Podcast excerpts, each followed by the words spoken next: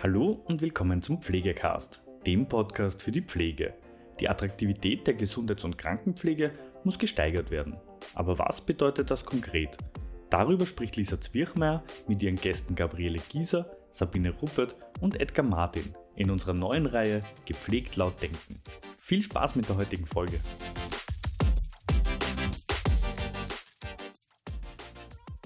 Eine Pflegereform kann nicht warten. Wir brauchen einen Reformturbo. Die Pflegelandschaft ist wie eine Froschsuppe. Die, jungen Leute hüpfen hinein und schnell wieder heraus. Auf menschlicher Ebene scheint die Pflege- und Betreuungslandschaft in Österreich gut zu funktionieren. Betrachtet man allerdings die systemischen Strukturen, stellt man schnell fest, dass es an allen Ecken und Enden hapert. Dies reicht vom Thema Ausbildung über das Image der Pflege, die Arbeitsbedingungen, die Vergütung bzw. Besoldung sowie die Karrierechancen in der Pflege. Und gerade weil die Pflege auf menschlicher Ebene als Profession so gut funktioniert, werden strukturelle Mängel noch deutlich sichtbar und greifbarer. Um auf den Pflegenotstand zu reagieren, indem wir laut Expertenschätzungen spätestens im Jahr 2030 rutschen werden, gilt es, die Attraktivität der Pflege neu zu überdenken um mit entsprechender Außenwirkung der Öffentlichkeit zu präsentieren, um mehr Menschen für den Pflegeberuf begeistern zu können. Nicht nur ein berufspolitisches, sondern vor allem ein gesellschaftspolitisches Thema. Die Attraktivität der Pflege muss gesteigert werden. Was bedeutet das konkret? Willkommen zu Pflege Querdenken mit Lisa Zwirchmeier und heute mit folgenden Gästen. Frau Gabriele Gieser, MSc MBA, Pflegedirektorin in der Wiener Privatklinik und somit Teil der kollegialen Führung. Herzlich willkommen. Frau Magister Sabine Ruppert, Sie sind Pflegewissenschaftlerin, ähm, Lehrende an allen möglichen Ausbildungsstätten und Ihr Steckenpferd ist die Ethik. Herzlich willkommen. Und Herr Edgar Martin, MBA, Teil der Union-Gewerkschaft und Personalvertreter für 30.000 Bedienstete in Wien. Herzlich willkommen. Stichwort Ausbildung, da würde ich mich gerne gleich an Sie wenden, Frau Ruppert. Ähm, neben den drei Berufsgruppen der Pflegeassistenz, der Pflegefachassistenz und dem gehobenen Dienst für Gesundheits- und Krankenpflege und den verschiedenen Ausbildungspfaden, die wir ja dorthin haben, wird über alternative Ausbildungsmöglichkeiten und erleichterte Zugangsmöglichkeiten diskutiert. Wie sehen Sie das Thema Ausbildung, wenn man die Attraktivität der Pflege mit mit einbezieht. Es ist ja so, dass man in der Polizei ja vor ein paar Jahren auch vor derselben Thematik gestanden hat, ja, dass man einen ähm, großen Personalmangel hatte und das dann dadurch gelöst hat, dass man die, die Bezahlung während der Ausbildung erhöht hat. Denken Sie zum Beispiel, dass das auch ein mögliches Tool wäre, um die Attraktivität der Pflege zu steigern? Welche Möglichkeiten sehen Sie da? Ja, also ich glaube, dass man ähm, vielfältiger ansetzen muss, denke ich mir. Ähm, ähm, die Finanzierung während der Ausbildung ist sicher, sicher essentiell, denke ich mir. Das ist ganz wichtig. Aber genauso auch, äh, damit ich überhaupt äh, Interessenten kriege, ähm, auch die Attraktivitätssteigerung, ja, also für, für den Job überhaupt. Ähm, die Ausbildung finde ich, also diese dreiteilige finde ich sehr gut. Ähm, bin kein Freund der Pflegelehre, das äh, sage ich auch offen, äh, weil ich glaube, dass man mit diesen drei Pflegeassistent, Pflegefachassistent und gehobener Dienst ähm, auch ähm, ausreichend in der Praxis auskommen kann. Ähm, was ich glaube, ist einerseits auch, äh, das muss ich jetzt feststellen, weil ich äh, ja eben, wie gesagt, Ethik unterrichte, auch in der, in der, in, auf der FH, auch der Umgang vom äh, Pflege, Pflegenden selber mit den Auszubildenden, mit den Studierenden. Ähm, es erschreckt mich immer wieder, wenn ich Ihnen am Ende des sechsten Semesters ihr, äh, lasse ich Ihr eigenes Pflegeverständnis niederschreiben, wie Sie gesehen werden wollen von Kollegen auch unter anderem und dann lese, wie sie wirklich behandelt werden, auch in der Praxis. Und dann, dass dann vielleicht auch ein Frust entsteht, dass ich da relativ rasch wieder aussteige, wundert mich dann nicht. Ja. Ähm, aber wie gesagt, es gibt äh, vielfältige Möglichkeiten auch, ich muss einerseits schauen, wie bekomme ich Menschen in die Ausbildung und andererseits muss ich schauen, wie bleiben sie mir dann auch erhalten. Ja. Mhm. Quasi diverse Lösungsmöglichkeiten genau, genau, anschauen. Genau. Frau Gieser, zum Thema Ausbildung. Wie stehen Sie persönlich zum Thema Pflegelehre, das ja gerade gefallen ist? Und ähm, was denken Sie darüber, dass eigentlich namhafte Expertinnen und Experten vor der Pflegelehre warnen und die Politik, unter anderem auch die FPÖ, wirklich sehr umfassend darüber diskutiert? Wie stehen Sie dazu? Pflegelehre kommt für mich überhaupt nicht in Frage. Das ist der Umgang, das jetzt diskutiert wird, obwohl Experten sich dagegen aussprechen, ist eine Sauerei. Ich kann das einfach nur so sagen. Ähm, mein Ansatz ist vielleicht ein ganz ein anderer. Ja? Sollen sie das machen? Ich nehme halt niemanden von einer Pflegelehre. Und wenn öffentliche Einrichtungen, private, halbprivate, katholische, evangelische, ganz egal, ja, äh, das ablehnen und diese unter Anführungszeichen Praktikanten, weil die müssen ja ein Praktikum machen, nicht nehmen, dann hat sich das Thema ziemlich schnell erledigt. Nur dazu sind wir zu wenig mutig. Vielleicht rede ich mir es auch leicht, das kann schon sein, weil, weil ich halt ein privater Betrieb bin und selber entscheide, wem ich nehme äh, und was ich für Ausbildungsmöglichkeiten anbiete. Aber das wäre ein Ansatz. So schnell wie es beschlossen ist, ist es zum Scheitern verurteilt. Außerdem darf in Selbstlimitierung, weil man darf ja nicht vergessen, was bei einer Lehre für, für ähm, Rahmenbedingungen auch sein müssen. Das kann ich ja überhaupt nicht leisten in der Praxis.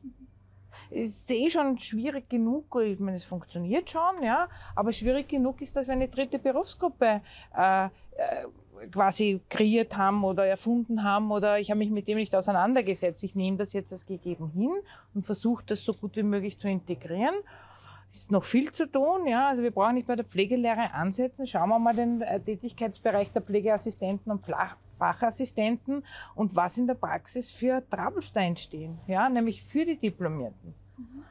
Also ist kein Thema für mich. Ist, ist nett, können es machen, aber. Frau Gieser, wenn wir schon im Bereich Arbeitsumfeld und Arbeitsbedingungen sind. Ähm, der Rotkreuz-Generalsekretär Obrisnik fordert ja am 18. Februar in einer Presseaussendung die das Aufbrechen von vorhandenen Strukturen, die erhöhte Attraktivität des Pflegeberufes und das Schaffen von sogenannten Fachkarrieren. Sie sind jetzt aus der Privatwirtschaft und als Pflegedirektorin ja auch Teil der kollegialen Führung. Wie wichtig ist es für Sie, dass man alle beteiligten Akteure, also auch kaufmännische ähm, und ärztliche Sektoren, an den Verhandlungstisch holt, um eben gemeinsam an der Verbesserung des Pflegeimages auch zu arbeiten? Es es geht nur gemeinsam. Ja. Ähm, ich habe seit einem Jahr, es gibt einen neuen ärztlichen Direktor bei uns und das kommt mir natürlich sehr entgegen, weil er sagt, wenn wir nicht so sind ja, äh, und gemeinsam äh, für das auftreten, was wir wollen, dann werden wir nichts erreichen. Das heißt noch lange nicht, dass wir immer einer Meinung sind. Ja. Aber äh, wir müssen lernen, oder ich sage mal, Führungskräfte müssen lernen, eigentlich müssen wir schon die Ausbildung hineinnehmen, Kompromisse zu schließen und nicht immer dieses negative, das ist dein Job und das ist deiner. Das mache ich nicht, weil das will ich nicht, weil das gehört in dein Berufsbild. So werden wir nicht weiterkommen. Wir werden so nicht weiterkommen. Wir müssen gemeinsam Strukturen festlegen. Wir müssen gemeinsam besprechen, was macht die Diplomierte, was übernimmt sie für Tätigkeitsbereiche, die vielleicht beim Arzt drinnen sind und die sie aber machen darf laut Gesetz. Und dann kann das gut funktionieren. Alleine als Pflege werden wir in zehn Jahren noch mehr Probleme haben, als wir jetzt haben. Mhm. Frau Ruppert, ähm, dazu noch eine Frage an Sie. Inwieweit ist es wichtig, dass die Pflege auch lernt, in der Sprache der anderen Professionen, also zum Beispiel mehr wirtschaftlich auch zu denken und zu sprechen? Und wie kann die Ausbildung das vielleicht auch fördern oder gewährleisten? Ich möchte es eher um, also aus meinem Bereich her sagen, also wirtschaftlich glaube ich, ist ganz wichtig, aber ich glaube, das ist fürs Management wichtig. Ich denke mir in der Managementausbildung, ja, also Leitungsausbildung. Ähm, ich, ich sehe es jetzt, weil ich ja aus der Ethik komme, auch zum Beispiel klinische Ethikberatung. Das wäre für mich auch ein Standard, auch zum Arbeitsbedingungen erleichtern und da sehe ich schon die Notwendigkeit, dass die Pflege auch lernt, eben dieses sprachliche, fachliche zu argumentieren. Ja, das sehen wir eben auch in der, ähm, durch Wissenschaft, pflegewissenschaftliche Untersuchungen, dass wir, dass uns da oft die Sprache fehlt, um argumentieren zu können. Ne? Ich greife mit das große Thema End-of-Life-Decision auf, was mein großes Thema auch ist immer und wo wir Studien gemacht haben und das im Grunde zum Multistress führt und zum Arbeitsausstieg führt und, äh, wo ich sage, da muss ich sie fachlich auch befähigen, dass sie, dass sie äh, hier mitreden können. Gleichzeitig brauche ich aber auch von der Leitung oder vom Management äh, des äh, die Strukturen dazu. Ja. Ich kann dann nicht immer auf die einzelnen Pflegepersonen, die wirklich direkt äh, in der Praxis tätig sind, alles abwesen und sagen, ihr müsst, müsst, müsst das, sondern ich brauche auch die Unterstützung der Leitung ja, und, des, und, und der großen Strukturen auch, ja. Trägerschaften, ja. Also das muss, da muss auch alles in einem greifen, denke ich mir. Gut. Zum Thema Arbeitsumfeld, Arbeitsbedingungen möchte ich jetzt gerne noch die Gewerkschaft ins Boot holen. Herr Martin, wie müssen denn die Arbeitsbedingungen konkret optimiert werden, um mehr Mitarbeiterzufriedenheit generieren zu können und damit natürlich auch die Attraktivität des Pflegeberufes zu steigern? Also wo sehen Sie in diesem Bereich die größten Probleme und auch die größten Lösungsansätze? Also wenn ich jetzt nach dem bestehenden Personal gehe, würde ich sagen, es ist die Dienstplanverlässlichkeit. Das ist immer in allen äh, Debatten ist das Thema. Wir kommen immer auf denselben Punkt. Diese, ich sage es jetzt als unbezahlte Rufbereitschaft. Dass ich mich nicht darauf verlassen kann, dass mein Dienstplan hält. Wir äh, planen ja zwei Monate im Vorhinein und sind aber dann konfrontiert, dass es so flexibel sich gestalten muss. Dass, ähm, und das hat die Pandemie ja jetzt ähm, am härtesten für diese Berufsgruppe gezeigt, dass ich das dann alles unter den Hut bringe. Nicht? Ich gehe dann nach Hause. Ähm, überwiegend sind in der Pflege Frauen beschäftigt. Das heißt, du hast Doppelbelastung mit äh, Familie. Da war jetzt mit äh, Homeschooling, wie soll es gehen, wenn ich quasi eigentlich mit einem Ohr immer am Telefon sein muss? Äh, ich sage es jetzt so konkret. Also wir müssen, und wenn, das ist natürlich, äh, wenn es wieder den Managementansatz äh, sehen will, braucht es natürlich eine gewisse Flexibilität. Ich kann nicht in einer Vorhalteleistung jetzt das, was ich auf das ist mir als Gewerkschaftler auch klar. Aber trotz alledem muss es eine bestimmte Planungssicherheit geben, so wie es in jedem Job ist. Ja? Ich muss mich darauf verlassen können ähm, und ich, dass wenn ich auf Urlaub bin, man mich eben dann nicht kontaktiert, sondern dass ich diese Zeit wirklich zur Erholung habe. Selbstpflege ist da. Also da müssen wir, da müssen wir einiges tun. Wie man das, dass das natürlich, wenn diese Sicherheit generieren will, dann brauche ich im anderen Strang wieder mehr Personal, das es abdeckt. Das ist ja so ein, ein, ein, ein Kreislauf, der jetzt nicht einfach zu, ähm, zu durchbrechen ist. Also ja, ähm, das ist, glaube ich, mal so Mund auf. Und wenn es dazu kommt und wenn ich so flexibel gestalten muss, dann muss es auch dementsprechend abgegolten werden. Ja, also wenn ich einspringe, einen eingesprungenen Dienst, wenn ich, wenn ich hergehe und sage, in einer Nacht einspringe, am Wochenende einspringe, ähm, dann muss das halt auch gezahlt werden. Beziehungsweise, wenn ich mich da vom Telefon hinsetzen muss und darauf warte, weil das jetzt vielleicht wirklich so ist und die kann abgerufen werden, es gibt bestimmte Tage, auch Rufbereitschaft, soll dementsprechend bezahlt werden. Und das machen uns ja die Ärzte ganz gut vor, ähm, in welchen Bereichen wir uns da ansiedeln. Und da sehe ich keinen Unterschied. Also ob jetzt der Arzt mit seiner Expertise dann hinfährt und äh, quasi arbeitet oder die Pflege mit ihrer Expertise hinfährt und dann arbeitet, da geht es dann einfach eben um diese Flexibilität, das gehört abgegolten. Ja und dann fließt die jeweilige Expertise ein. Aber das ist jetzt sozusagen etwas, was wir aus dieser Pandemie ganz groß oben hin schreiben. Wie schwierig, Frau Giese, ist es für die Privatwirtschaft, diese ganzen Bausteine, die jetzt genannt wurden, zu bewerkstelligen? Also auch Dienstplansicherheit, ja, dass man dann eben Rufbereitschaft abgegolten äh, wird und so. Wie, wie gestaltet sich das bei Ihnen? Grundsätzlich ist in der Privatwirtschaft nichts anders als in einem öffentlichen Spital. Ja? Also wir haben ja nur halt mehr Einzelzimmer und, und wir haben im Prinzip vielleicht ein bisschen einen besseren Personalschlüssel, je nachdem, nach Verfügbarkeit.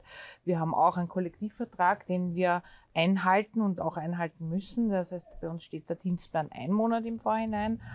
Bei uns ist es insofern schwierig als in den Privatspitälern, weil ganz einfach dieser, wir sind Profit-Organisationen, ja. Wir haben nicht am Ende des Monats oder am Ende des Jahres äh, sozusagen jemand, der unser Minus ausgleicht. Wir kriegen weniger Geld für quasi LKF-Punkte gibt es ja in der Privatwirtschaft nicht. Das sind Briefkraftpunkte und ein Punkt ist ein Drittel weniger wert bei gleicher Leistung. Jetzt kann man schon sagen, okay, das sind halt die Privaten, die verdienen eh genug mit den Zusatzversicherungen. Das ist aber nicht so, wenn man ein bisschen näher in die Materie hineingeht. Das heißt, am Ende des Tages müssen wir schauen, dass wir positiv bilanzieren damit wir auch das übrig gebliebene Geld in Erweiterung, in Entwicklung äh, stecken können. Ähm, ich habe das, das Thema Urlaub, also das ist okay bei uns, also das geht in Ordnung, aber natürlich, wenn ich zwei Krankenstände in der Früh gemeldet bekomme, dann muss ich jemanden anrufen, weil irgendwer muss ja die Arbeit machen. Ähm, und wir haben Durchrechnungszeiträume von zwei Monaten, aber wir haben ein versucht, und das kommt ganz gut an, äh, ein spezielles Vergütungsmodell. Ja? Das heißt, wenn der wirklich einen zusätzlichen Dienst macht äh, und ich habe nicht einen vollen Personalstand oder Personalstand drüber, das habe ich auch oft, dann kriegt er diesen Dienst, das haben wir ACD-Dienst genannt, dann bekommt er den extra bezahlt mit hundertprozentigem Aufschlag. Das heißt, ich habe mir das dann ausgerechnet, wenn mir gedacht habe, naja, äh, ich kann so argumentieren, wenn mir jemand fehlt, äh, bevor ich eine Poolfirma anrufe, wo ich ja viel mehr bezahle, schaue ich einmal, was mein Mitarbeiter, wenn er bei einer Poolfirma arbeitet, was er für einen Tagdienst oder einen Nachtdienst bekommt und habe das gegengerechnet mit dem und seitdem funktioniert es ganz gut. Das ist auch ein Teil, wo die Mitarbeiter sagen, ja, sie wollen was dazu verdienen. Okay, ist quasi also bis jetzt geht's, äh, ist halt ein, ein, ein finanzieller Ansatz und mhm. anders kann ich sie nicht machen, weil wir haben nun mal genauso Langzeitkrankenstände und Krankenstände wie alle anderen. Das heißt, das ist ja die Möglichkeit, das Schon, schon Vergütung. Ja. Das kann natürlich ein Privathaus sich aushandeln. Ne? Mhm. Ich vergüte auch anders meine Überstunden. Mhm. Ein bisschen besser, aber. Herr Martin, noch einmal, um auf Sie zu sprechen zu kommen. In einer kürzlich erschienenen Befragung der jungen Pflege des ÖGKVs geben 41 Prozent der Auszubildenden bereits während ihrer Ausbildungszeit an, dass sie aufgrund der hohen Arbeitsbelastung bereits über einen Berufswechsel nachdenken und 36 Prozent davon begründen das mit den hohen psychischen Belastungen des Berufes. In einer Pressesendung der Gewerkschaft vom 12.05. fordern sie uneingeschränkt die Aufnahme der Gesundheits- und Krankenpflege in die Schwerarbeitsverordnung und begründen dies eben mit den steigenden physischen und psychischen Anforderungen. Was würde diese Aufnahme konkret für die Arbeitnehmer am Bett verändern und warum denken Sie, dass das bis jetzt noch nicht passiert ist?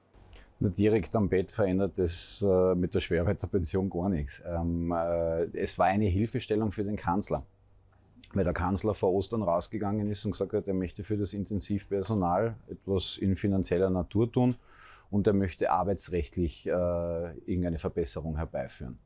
Und ich glaube, das hat man ihm dann gleich nach der äh, Kamerasequenz erklärt, dass er arbeitsrechtlich gar nichts machen kann. Weil du hast die Bundesländer, da ist viel Landesgesetzgebung drinnen, da gibt es Arbeitsrecht. Also was, was, was wäre ihm da eingefallen? Vielleicht sowas wie dem Arbeitsminister Kogler, der ein paar Wochen vorher ähm, dann angekündigt hat, er lässt jetzt die 60 Stunden Maximal äh, Arbeitszeitgrenze äh, fallen, als wäre das ein großes Geschenk für die Pflege. Jetzt darfst du in der Woche 70, 80 machen und hast kein Problem mehr damit. Ja. Das ist, was ich meine. Ja. Das war, ähm, wir, wir, ich bin mit äh, meinen äh, Kollegen, also mit den Kollegen von der Gewerkschaft Öffentlichen Dienst, wir haben uns dann sofort die Köpfe zusammengesteckt und gesagt, okay, was könnte das sein? Einerseits äh, war es fatal, eben zu sagen, er möchte nur fürs Intensivpersonal was tun, weil jetzt fange ich an, die Pflege nicht nur in drei Gruppen äh, zu zersplitten, sondern auch noch in Fachrichtungen. Das geht nicht. Die Flexibilität haben quasi alle gezeigt. Alle waren jetzt in diesen eineinhalb Jahren gefordert. Also wenn ich am Bonus zukommen und sagen, wir eine Prämierung des Außerordentlichen, dann glaube ich, steht es allen zu. Und da sitze ich eben halt auch als Vorsitzender einer 30.000 äh, Mitarbeiterinnen-Gewerkschaft, wo ich hergehen muss und sage, ja, ähm, da gibt es eben auch noch andere, die da mitgeholfen haben. Also das ist dann nicht nur die eine Gruppe. Und dann haben wir eben gedacht, na gut, äh, Schwerarbeitsregelung, Pension, da kann er was tun. Das stimmt, da kann der Bund äh, für alle etwas schaffen. Dann hören wir auf, in der Pflege Kalorien zählen, hören wir auf, äh, Nachtdienste zählen. Pflege ist, wenn du dich dafür entscheidest, in all ihren Sparten und wenn du es wirklich auch lang durchhalten willst, fordernd ähm, in allen Ebenen. Brauchen wir gar nicht reden. Ähm, warum tun wir uns das an? Warum separieren wir da? Warum gehe ich her und sage, jetzt müssen die da Kalorien zählen? Dann haben wir gesagt, da könnte er was machen, was dann schlagend wird, gerade jetzt bei dem Personal, das ja schon bestehend im, im, im Dienst ist und seinen Dienst versieht. Ähm, wir haben ein sehr hohes äh, Durchschnittsalter. Ja, das ist ja auch wieder so ein Kreislauf, der sich da schließt, wenn wenig Junge nachkommen und sowas. Also es tragen noch jetzt äh, die mit einem sehr hohen Alter, die haben jetzt nicht mehr lang bis zur Pension, Babyboomer. Und da hätte man noch etwas mitgeben können. Wo ich sage, das steht Ihnen zu. Direkt am Bett ist es noch nicht die Verbesserung.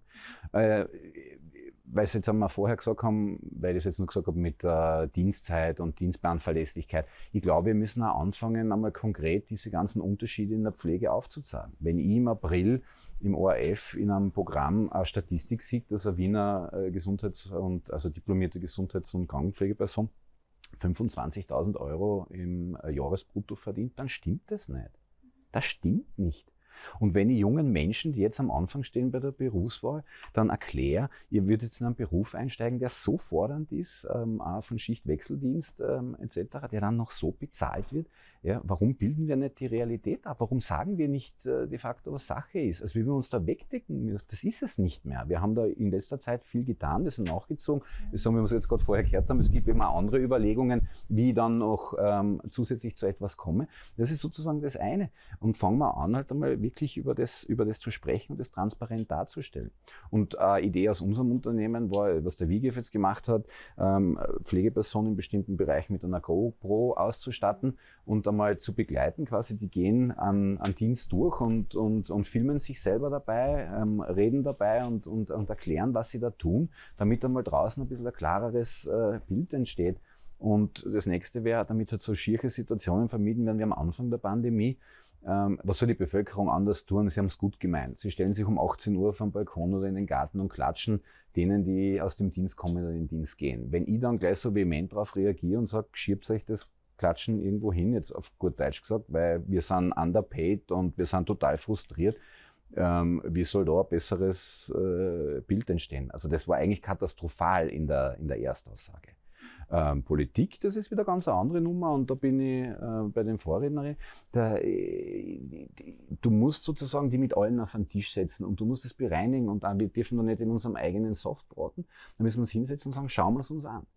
Und solange Pflege da draußen geht, von der 24-Stunden-Betreuung, sage ich jetzt einmal, von der Heimhilfe bis zum äh, gehobenen Dienst, Sekundär, Tertiär, ähm, da wird ja alles in einen, in einen Topf gepackt. Ja, äh, Extramoral zu ähm, ein Spital, äh, das sind schon alles miteinander ein paar äh, verschiedene Paar Schuhe. Ja. Also, aufgewärmt ist ja bekanntlich nur ein Gulaschgut. Frau Giese, Sie wollten ich da gerne einhaken. sagen zu dem äh, Pflegebonus, dass die privaten Häuser, ja, die in der Zeit der Pandemie die Patienten Genau, vom ist- WIGEF ja. genau, be- betreut haben, ja, das ist überhaupt kein Thema, das machen wir bis dato noch, die kriegen keinen Bonus. Das haben wir auch aufgezeigt. Und du das- kannst nicht Gruppen ausschließen Und und, das sagen, finde wir ich sind nicht nicht in dabei. Ordnung. Das finde ich nicht in Ordnung. Natürlich, also es war ja quasi im Standard so ein äh, Satz, die Privaten sollen ihre Leute selber gut bezahlen. Äh, wir zahlen schon gut und wir zahlen schon Prämien, aber da geht es ja, da geht's ja ums Prinzip.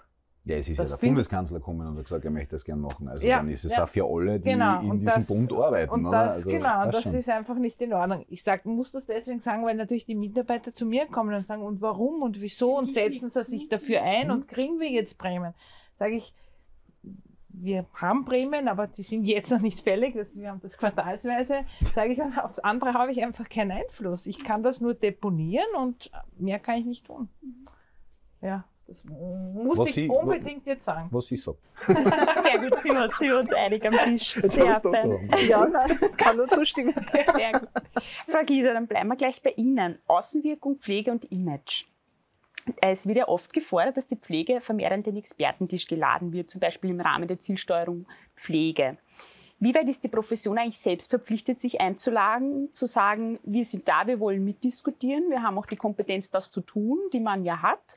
Und welche Attribute muss so eine Personalvertretung auf Politikebene innehaben? Was ist da besonders wichtig? ganz ehrlich, ich habe mich mit dem gar nicht auseinandergesetzt. Ja? Ähm, ich denke mal, wir haben einen äh, Berufsverband äh, und dort sitzen die Experten und die müssen, glaube ich, äh, schauen, dass sie in die Politik kommen, ja, weil irgendwie kommt mir das so manchmal vor, wir, wir sind so wie Würsteln, ja. Äh, es wird irgendwas beschlossen und dann sagen zehn, haben eine, eine andere Meinung dazu ich glaube, wir brauchen auch jemanden äh, direkt in der Politik, der von der Krankenpflege kommt. Oder langfristig, mittelfristig glaube ich sowieso, dass wir eine Kammer brauchen. Aber jetzt nicht wie oft gefordert. Pflegekammer ist ein erster Schritt, aber wir brauchen eine Gesundheitskammer, vielleicht visionär in 10, 15, 20 Jahren, wo alle Gesundheitsberufe drinnen sind. Genauso in der Ausbildung. Brauchen nicht 100.000 Modelle. Warum können nicht alle Gesundheitsberufe in einer Akademie beginnen und sich dann sozusagen ihren Bereich, den sie vielleicht noch gar nicht wissen, was sie machen wollen. Der eine studiert Medizin, der andere geht in die äh, OTA-Ausbildung oder in die Ergotherapie oder in die Krankenpflege. diese Modelle gibt es ja auch in anderen Ländern. Ja, ja aber bei uns traut Genau, sich das irgendwie niemand sagen. Und ja, also das ist so, so, so mein Ansatz. Wir müssen das einfach gemeinsam machen. Und dann haben wir auch ganz eine, eine, ganz eine andere Außenwirkung. Ja. Dann bin ich mehr die Schwester und der Arzt. Solange wir äh, sozusagen immer oder oft gegen die Ärztekammer auch sind oder gegen die Ärzte, na, das ist ja für die Futter. Wir müssen versuchen, die ins Boot zu holen. Die Basis schafft das wunderbar. Die können mit den Ärzten, ja, weil die einigen sich im Dienst. Du pass auf, du machst das und ich mach das. Und die haben einen Konsens. Nur ganz oben schaffen es nicht. Ja. Frau, Frau Dimpert, was, Ich, ich, ich, ja, darf ich? ja, ja, sicher. Gerne. Was sagen Sie dazu? Naja, nachdem ich in der Berufspolitik auch bin und in der GSBW und im KV und die Ehre hatte, auch einen Tag äh, teilzunehmen aufgrund meiner fachlichen Expertise in dieser, zum Beispiel beim assistierten Suizid in dieser Gruppe. Ich glaube, es ist beides, denke ich mir. Ja, es ist einerseits, ich muss als Pflege auch proaktiv, politisch aktiv sein. Also ich bin halt in diesem Prozess, wo es alle noch von der Pflegereform bin ich halt, habe ich geschaut, wo ist öffentlich, wird öffentlich diskutiert, welche Partei diskutiert öffentlich über die Pflegereform und lädt ein. Ja, wir haben es in einer Partei geschafft, dass die wirklich den Unterschied mittlerweile weiß zwischen Pflege und Betreuung, sage ich jetzt einmal, weil wir da alle hingegangen sind und gestanden sind und die uns auch zugehört haben, ja, und nicht nur exklusiv ihre Parteimitglieder eingeladen haben, sondern denen, die haben zum Beispiel nicht drauf geschaut. Ähm, und auf der anderen Seite sehe ich schon auch äh, eine, eine, eine, eine Bringschuld auch vom, von auf oberster Ebene, weil wenn ich zum Beispiel so etwas wie eine, eine, eine Arbeitsgruppe assistierter Suizid und ich denke durch Zufall dran, hoppala, wir bräuchten die Pflege auch. Wir sind dann drin gesessen, aber ich meine, das kann ich nicht dem Zufall überlassen. Ja, da muss ich schon äh, auch systematisch denken und das erwarte ich mir schon von auch, auch Politikern, auch von der oberen Ebene, dass sie die Pflege schon auch von sich aus genauso. Also ich denke mir, das ist beides, ja, beides. Wir müssen uns mehr einbringen und, und, und, und, und von der Politik. Aber ich meine, ich, ich finde das genauso frustrierend, wenn man, wenn man dann schaut, die Pflegepersonen, gerade in Ethik, wenn ich, ich bin ja in Fach- und Weiterbildungen, und dann sind alle immer sehr gefrustet, keiner tut was für uns. Und selber gehe ich, wenn es nur eine Demo gibt, nimmt man daran teil und dann fragt man die Kollegen, na und, Demo gehen oder irgendwie nach außen sichtbar werden. Keine Zeit, ne? frei oder ich habe Dienst, das sind die zwei Antworten. Also ich glaube auch, ähm, in allen den Themen, die wir jetzt besprochen haben, die Pflege muss auch selbst aktiv werden, ja. Also auch dieses Imageverbesserung, ja. Also äh, ich nehme immer als Beispiel, wo wird für einen Patienten sichtbar, dass wir nach einem Pflegeprozess arbeiten. Das kommunizieren wir nicht am Bett. Wir kommunizieren unsere Konzepte nicht. Wir sagen nicht, das ist das neueste Therapie, so wie der Arzt, der sich hinstellt und sagt, ich habe jetzt die super neue, tolle Therapie und das ist Ihre Diagnose und das plane ich. Wir machen das still und heimlich. Wir sind nicht sichtbar für die Menschen, dass wir nach Konzepten auf wissenschaftlicher Basis arbeiten. Und die Menschen, die drinnen sind, die kriegen Besuch von jungen 17-Jährigen, die nehmen die Pflege so und so wahr, ja, sage ich jetzt einmal. Und dann denke ich mir, warum soll ich den Beruf ergreifen? Die stehen ja nur, ich sage es jetzt, ja, ich bin immer sehr eine, sehr eine Freundin von sehr, sehr extremen Aussagen, aber und genauso auch bei den Rahmenbedingungen. Ich denke mir, ich bin da bei der Menschenrechtskommission der Volksanwaltschaft, was wir immer fordern, Supervision, Coaching, wie auch immer ich es nenne, äh, in anderen Sozialberufen ist das State of the Art. Ja? Äh, kann ich ja auch hier adaptieren. Ich weiß mit Arbeitszeitgesetz Probleme. Ja? Oder Acht-Stunden-Dienste. Ne? Wir sind eines der wenigen Länder, die noch Zwölf-Stunden-Dienste haben. Ich weiß, die heiße Diskussionen immer mit der Pflege. Oh Gott, wir brauchen die Zwölf-Stunden-Dienste. Ich, mein Berufsleben, habe ich den Großteil nur Acht-Stunden-Dienste gearbeitet. Ja? Auch in den Niederlanden mit wirklich verschiedensten Arbeitszeitmodellen. Also auch hier die Flexibilität, denke ich mal. Ja? Also ich, ich denke mir, es ist immer bei beiden, egal welches Thema man, es ist immer von beiden Seiten her, wo ich sage, die Pflege selbst muss auch äh, etwas tun und nicht nur sitzen und sagen, bitte tut's was für mich. Und umgekehrt denke ich mir auch auf politischer Ebene. Ich meine, mit der Ärztekammer bin ich auch in manchen Diskussionen gesessen und ich fand es immer spannend, dass man in der Praxis äh, da eben genau wie Sie gesch- geschildert haben, da ist es kein Problem, ja. Und da sind die Ärzte auch gerne bereit, dass sie sagen, bitte tut ihr das, weil ihr seid die fachlich Besseren. Und wenn ich dann auf berufspolitischer Ebene bin und sage, okay, ich will das aber jetzt bitte auch im Gesetz untermauert haben, dann wird geblockt. Aber massiv geblockt, ja.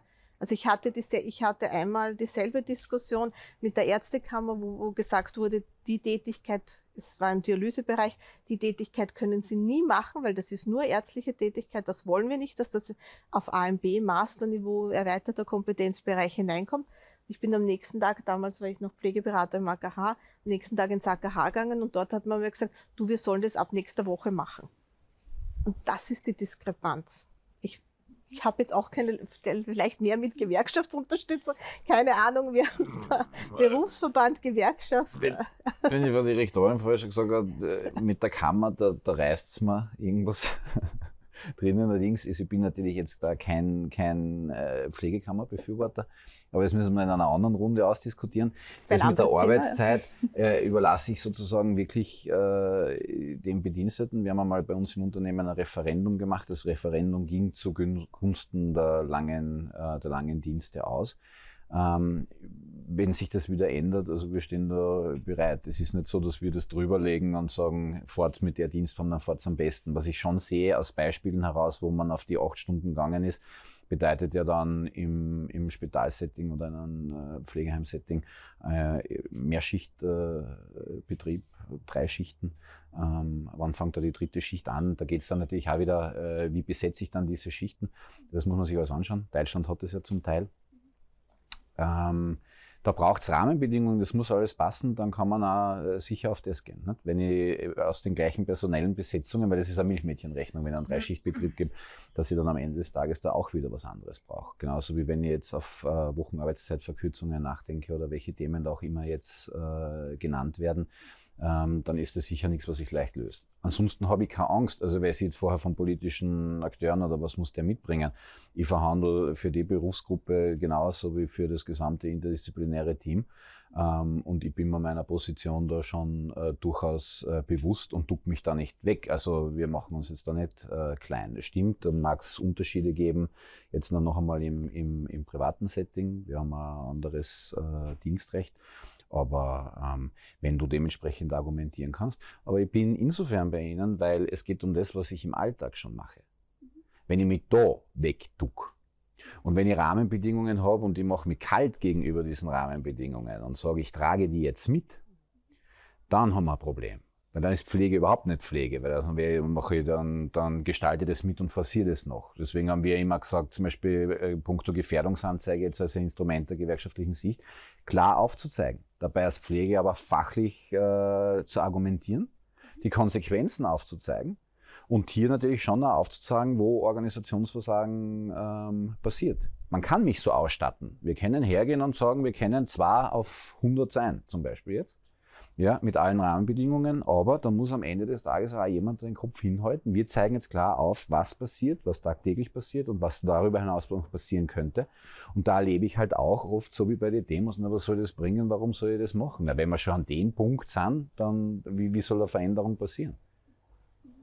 Und dafür rede ich schon mit den Leuten und sage, ihr müsst euch da auf die vier stellen, ihr müsst da eurer Rolle euch bewusst werden und Pflege braucht sich vor gar nichts verstecken, Pflege braucht sich vor gar niemanden klar machen sondern das ist auf Augenhöhe. Wie kann die Interessensvertretung die Sichtbarkeit in der Profession erhöhen? Also wenn man ja in die Praxis geht, dann ähm, wird oft das Gefühl vermittelt, dass die Interessensvertretung in der Praxis nicht wirklich greift oder angekommen ist. Wie sehen Sie das oder wie, wie könnte man das verbessern?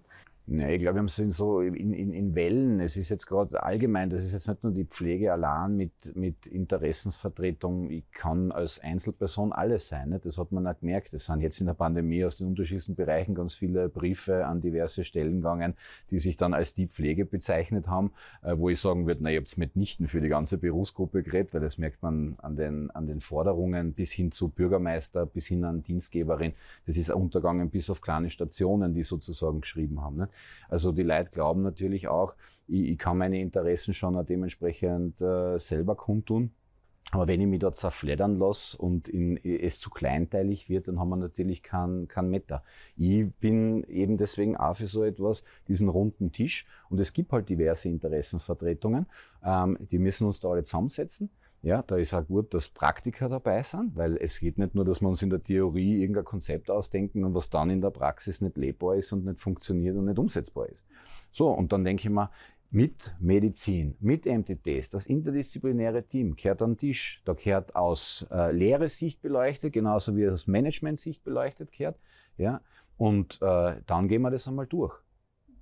Also ich glaube nicht, dass es noch übergeordnet etwas braucht, äh, um uns das zu verschaffen, sondern wenn wir mal, und das ist auch angesprochen worden, alle an einem Strang ziehen würden und erkennen würden, ähm, dass wir alle da im gleichen Boot sitzen, dann stellt sich die Diskussion gar nicht. Wirklich nicht. Das heißt, diesen Grundstein ja dann schon in der Ausbildung legen, wie Sie auch vorbetont haben, Frau Mhm. Ruppert. Ähm, der Bericht der Taskforce Pflege fordert des Weiteren ein, dass gewisse Paragraph 15 Tätigkeiten in den Paragraph 14 überführt werden, das heißt in den pflegerische Kernkompetenzen. Denken Sie, dass so eine Kompetenzverschiebung zu einer erhöhten Attraktivität des Pflegeberufes beitragen kann oder führen kann? Oder wäre es nur eine weitere ähm, juristische Absicherung von den Dingen, die nicht eh schon in der Praxis stattfinden, Genau. quasi? Glaube ich, ja. Das Okay, das einig, war's auf oder? den Punkt gebracht. All, alle schon drei. Also ja. Also ich, ja, braucht man nicht mehr dazu sagen. Also viel, viel. Ja, könnte ich auch einen Abend füllen. Also an, an Tätigkeiten, ja. Wie schätzen Sie denn diesbezüglich die Reaktionen auch im be- beruflichen Umfeld ein, weil ja schon teilweise aus der Pflegepraxis suggeriert wird, irgendwelche zusätzlichen Aufgaben? Nein, danke.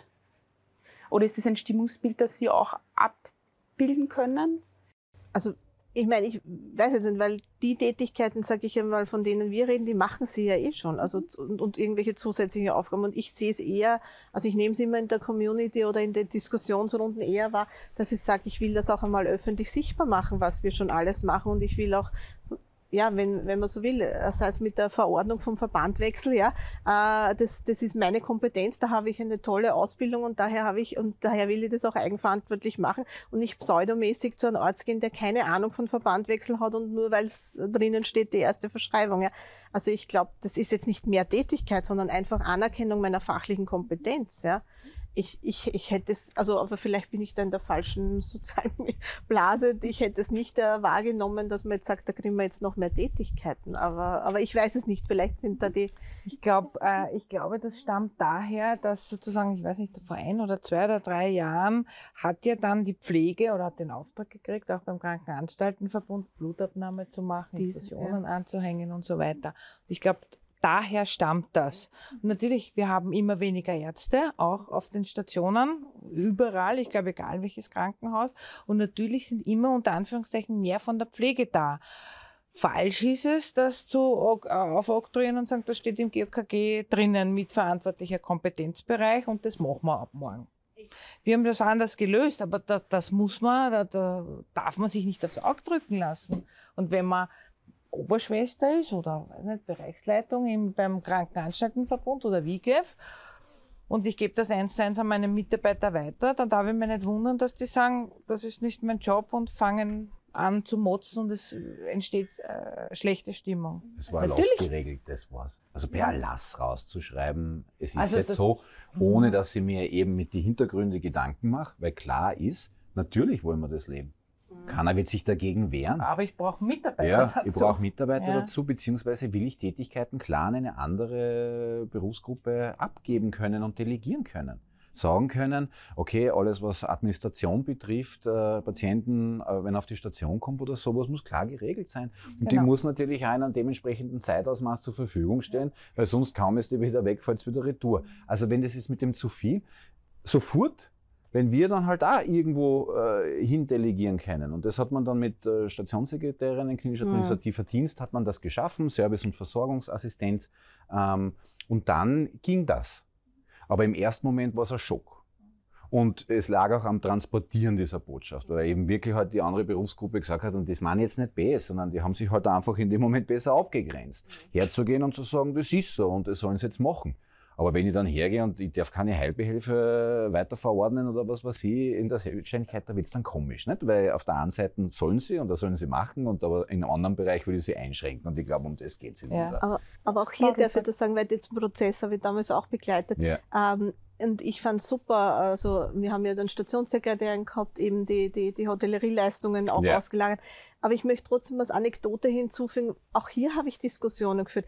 Oh Gott, Betten machen, das können nur wir, das können wir nicht abgeben, ja. Frühstück ausstellen können nur wir, ja. Auch das war, ja, es, es, also auch das war ein Lernprozess, ja. Oder auch bei der Sekretärin, ja. Letztendlich, wie das dann ein, zwei Jahre gelaufen ist, jetzt können Sie sich das gar nicht mehr, mehr vorstellen anders, ja. Aber ich sage auch hier, wir müssen auch dann so flexibel sein, als Pflege umzudenken. Ja, Warum soll nicht jemand äh, Hotellerieleistung, ich kenne es auch von den Privatspitälern her, die haben das ja schon viel früher gemacht oder zumindest äh, in einem Haus weiß ich äh, aber da muss ich als Pflegeperson sehr wohl wissen, okay, bei welchem Patienten muss ich nachschauen, ja, ob der wirklich gegessen hat oder nachkontrollieren. Und hier diese Flexibilität des Delegationsprozesses, das zu lernen, das ist vielleicht auch wieder ein Auftrag, natürlich in der Schule, dass ich sage, delegieren zu lernen, ja. Und das sind halt so Umbrüche, die neu im Selbstbild, aber ich, ich habe mich damals wirklich amüsiert, ich habe Diskussionen geführt, jetzt sind sie alle glücklich eh, aber das ist auch ein Prozess, ja. Ähm, Spüle putzen. War jahrelang Thema. Ja. Ich entspanne mich beim Spüleputzen, ja. bis ich irgendwann gesagt habe, Du bist. Nein, das ist einfach eine Routinetätigkeit. Eine Routinetätigkeit, wo sich halt die Diplomierte, das ja. hat sie 20 Jahre gemacht und das will sie nicht hergeben. Ne? Bis man dann irgendwann sagt, du, ja, aber du bist so teuer dafür. Dafür machst du keine Ausbildung, dafür machst du kein Studium ist es dann auch Aufgabe des Managements zum Beispiel, dass man andere Entspannungswege aufzeigt? Ja. In dieser Form oder? Natürlich, ich mhm. brauche natürlich, ich brauche die Stationssekretären, Abteilungshilfen, Stationsassistenten, wie immer man sie nennt. Äh, ich brauche natürlich auch und das sage ich schon klar, ich brauche auch mehr Diplomierte, um diese Tätigkeiten zu übernehmen. Weil da stehen Dinge drin im GOKG, wie Konserven anhängen, Zytostatika anhängen, Bord anstechen. Da brauche ich ein Vier-Augen-Prinzip. Das mache ich, oder sagen wir so, ich erlaube es nicht, dass sie es alleine machen, ganz einfach, weil sie sich absichern gegenseitig. Das heißt, ich brauche mehr Personal. Ganz einfach. Das verschiebt sich dann. Frau Gies, um gleich bei Ihnen zu bleiben, wenn Sie jetzt drei Punkte definieren könnten, die uns helfen würden, die Attraktivität der Pflege zu stärken, zu fördern, anders darzustellen, welche wären das konkret? Das selbstbewusste Auftreten und das auch schon zu lernen in der Ausbildung. Und das gehört trainiert. Das reicht nicht, wenn ich da, weiß ich nicht, einen, einen, eine Woche habe oder einen Vormittag. Das gehört trainiert, ja, dass ich aus den jungen Menschen, manche haben es, aber manche haben es gar nicht, einfach selbstbewusste äh, äh, Personen habe, die auch sagen, was Sache ist. Und dass sie das auch in der Schule schon lernen, von klein auf. So wie wir vor 30 Jahren oder ich vor 30 Jahren Babys im Schlaf wickeln konnte, ja, weil ich so oft gemacht habe in der Ausbildung.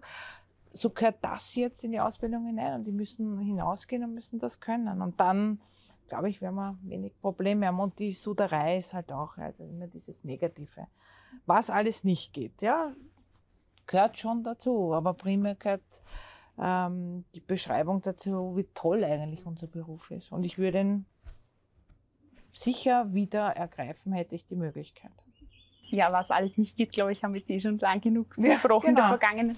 Herr Martin, welche drei Zugangswege würden Sie konkret für sich definieren aus Ihrer Position, dass Sie sagen, da kann man die Attraktivität der Pflege steigern? Das sind wirklich konkrete Maßnahmen.